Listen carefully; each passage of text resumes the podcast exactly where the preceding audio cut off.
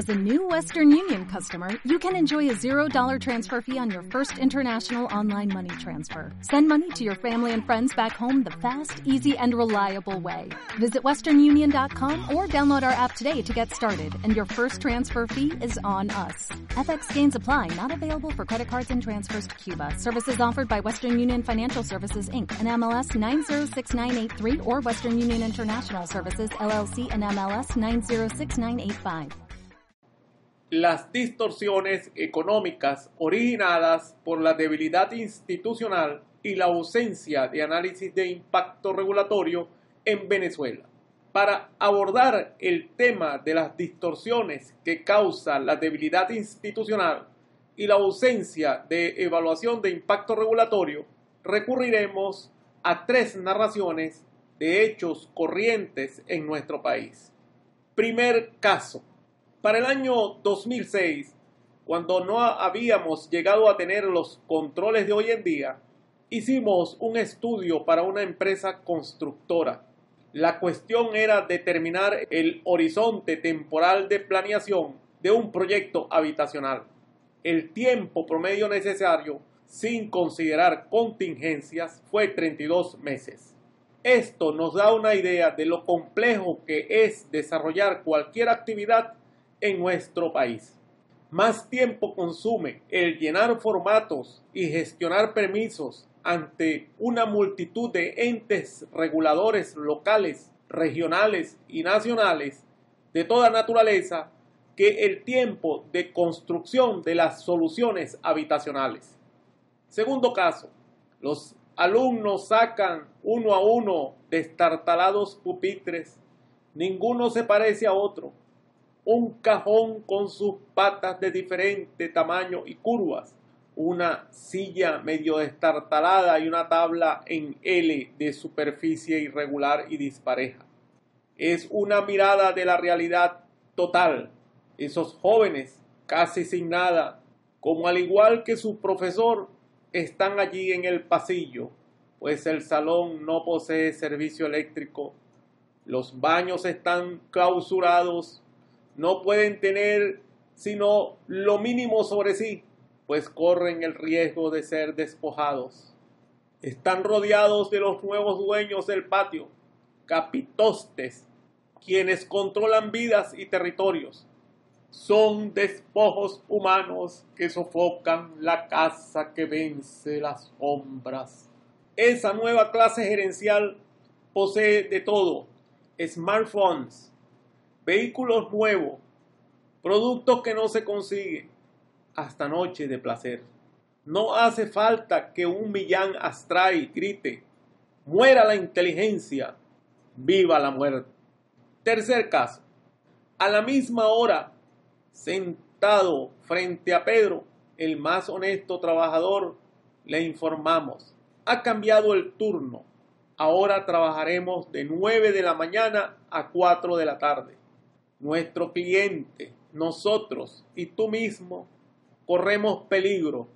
La calle no es nuestra. Pedro Cavila duda. Se dice a sí mismo, hay que negociar. Pues él trabaja varios turnos en otros sitios y también repara equipos domésticos desde su casa.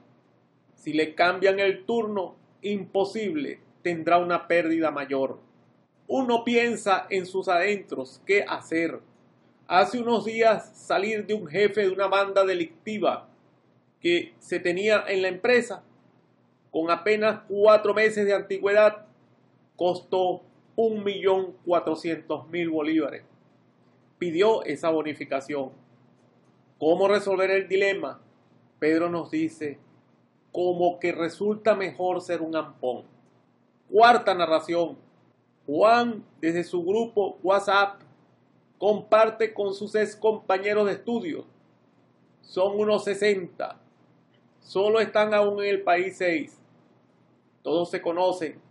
Quienes tuvieron el peor récord en su historia académica son gente que ahora vive disfrutando de una renta permanente en sitios privilegiados de países del primer mundo. En promedio su edad oscila entre 35 y 40 años. En tanto que Raúl, profesor universitario rondando los 50, con tres hijos adolescentes, también tiene su grupo WhatsApp de la Universidad de los Andes, donde todos comparten si hay excedentes, algo adicional para completar una segunda ración del día. Esta semana me dijo, ya no hago servicio de taxis en larga distancia, solo trabajo entre la parroquia y Tabay. Los cauchos están lisos. La mayoría de los profesores que aún sobreviven también son informales, una suerte de buhoneros ilustrados cuyas actividades en el lenguaje coloquial de Venezuela se llama matar tigritos. Conclusiones. Estas narraciones tienen verdades amargas de un país distorsionado por la asfixia regulatoria. La desfiguración de la economía venezolana linda con lo insólito en tres sentidos.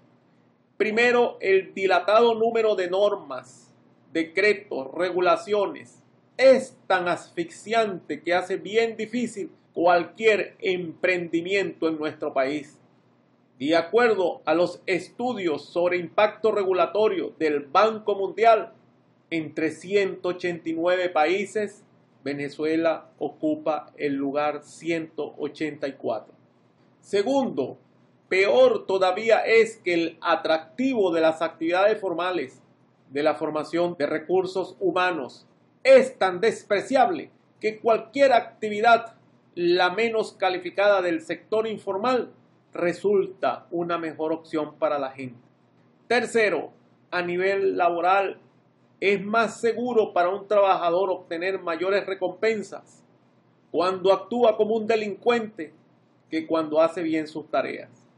No habrá transición ni ajustes macroeconómicos que puedan resolver los graves problemas económicos, políticos y sociales sin un plan de reformas económicas e institucionales.